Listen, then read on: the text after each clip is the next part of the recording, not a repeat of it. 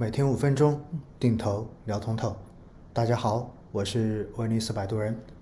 今天是二零二二年四月二十二号星期五。在目前这一个时点呢，我相信所有只要有持仓基金的投资人，或者说你是投资股市的投资人，心情肯定都很不好。因为从二零二二年以来到现在，基本上呢。主流的指数，尤其是偏成长的指数，跌幅都已经在百分之三十上下了，而大盘指数的跌幅也早就过了百分之十。所以，只要你有持有权益类的资产，那么必然在账户上面都是有浮亏的。在过去的这一段时间呢，不管是在公众号的后台，还是在喜马拉雅下面的评论，亦或是在直播的评论区。其实呢，我们可以看到有很多宣泄自己的这种不满情绪的投资人。在过去的这几年哈，我觉得我一直都在跟大家强调一件事情，这件事情就是没有人能够判断出短时的市场涨跌。原因非常的简单，因为不管多专业的投资人，不管你是从基本面去做分析，还是说从宏观逻辑去做分析，其实到最后你会发现呢。往往都是短期所出现的一些事先无法预料到的因素，对市场对情绪会造成更大的短期干扰。比如说今年以来的俄乌冲突，比如说在三月份以来中国重要的经济中心所发生的疫情扩散，导致供应链导致经济承受更大压力的这些黑天鹅事件。在各个平台的后台呢，我们看到宣泄情绪的评论已经变得越来越多了，这也可以理解。其实只要亏钱，没有人的心情是好的。而且呢，在我自己参与市场投资的过去这十多年时间中间，实际上类似这样的事情已经发生过无数次了。对于中国资本市场的未来，我确实是属于无脑看多的那一类。这一点的话呢，我在过往的直播中间已经不止一次去说过了。原因非常的简单，因为我生活在这个国度，我的衣食住行，我的未来都跟整个国家的未来息息相关。我相信中国的资本市场会随着中国经济的转型，中国国力的强大，给我们带来更好的投资机会，让我们能够有机会去分享整个中国国力增长所带来的红利。那么现在局势难不难？真的很难，因为现在疫情并没有看到有出现明显的拐点，而且呢，外部的这种压力，包括美联储的加息，包括俄乌的冲突，包括未来美国联合盟友对于我国的这一种限制跟压制，其实都是可以看得到的这种负面的因素，但是。是不是因为有了这些负面因素的话，我们就应该要远离中国的资本市场，应该不要去投资？如果大家对于未来是没有信心的，其实你真正的退后想一步，你就算不投资，你留在手里的钱最终会有什么样的价值呢？在市场持续走差的时候，当市场上面的绝大多数人都是一种亏损的状态的时候。各种负面的消息都会被情绪放得更大一些，大家在自媒体时代看到的各一种情绪的宣泄，自然会比之前要更多一些。所以，每当市场回调，每当市场进入到一个弱周期的时候，那么大家都会对于市场骂骂咧咧，都会对于未来充满着更大的悲观。但资本市场永远都是这样的循环，太阳底下没有新鲜事。一切都是周期。二零零七年六千一百二十四点之后，到二零零八年的一千六百六十四点，当时大家是多么的绝望，大家觉得中国的 A 股早就已经没有戏了。然而，我们确实在磨底之后，马上在零九年看到了一波到三千四的反弹，之后的话又经历了接近五年的这种磨底，我们迎来了二零一五年的五千点的这一波疯牛。疯牛最终以股灾的方式终结了那一波的行情。一七年市场终于有所回暖之后，在一八年我们迎来了中美的贸易战，在叠加去杠杆、供给侧改革等一系列的政策影响，造成了二零一八年全年就是个阴跌的态势。当时市场上面的情绪基本上跟现在的情绪是差不多的，没有人去看好市场，市场上面充满着各种悲观的言论，甚至于对于中国的未来也充满了质疑。然而，从一九年到二零年、二一年，其实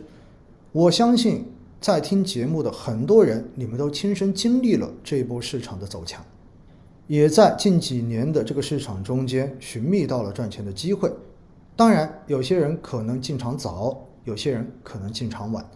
而每次也是在市场走的最强的时候，会有最多的人来到这个市场中间来参与市场的投资。当然，对于他们来讲的话呢，可能觉得遍地都是黄金，而往往在那种时候，其实风险本身就已经是最大的了。而回过头来，到了现在市场持续低迷，当越来越多的人开始骂骂咧咧的时候，其实投资的实际风险已经降得非常的低了。此时就是应该买的时候，就是应该布局的时候。但是又有多少人能够听得进去呢？在市场疯狂的时候，我总是会提醒大家要做好止盈，要设定止盈线。但是，往往在那种时候去说止盈线是一种非常不讨喜的行为，因为大家都觉得止盈了之后市场继续上涨，我怎么可能赚到大钱？而在这个专辑最前面的那些集中间，我就讲过，定投最不能犯的错误就是低位停扣。只不过，二零一九年三月份以来的这一档节目。从开始录制起，就迎来了长达三年的市场走强，所以很多人并没有切实的去真正体验过所谓的低位不能停扣到底是种什么样的感受。看到最近的一些评论呢，我只能说庆幸，庆幸什么呢？庆幸我一直所坚持的就是不给大家推荐任何的具体产品。而且我只跟大家讲投资的方法跟市场背后运行的逻辑，因为最终的投资决策需要我们自己来做，因为只有自己才能对自己的钱负责。而对于我自己而言，现在所坚持的就是每周一到每周四的定投扣款。当市场跌到了我补仓的这一个纪律线的时候，我就会手动的来进行补仓，降低我的持仓成本。因为我相信市场永远是周期，经历了现在这种低迷的走势之后，未来自然市场会重新的开始往上。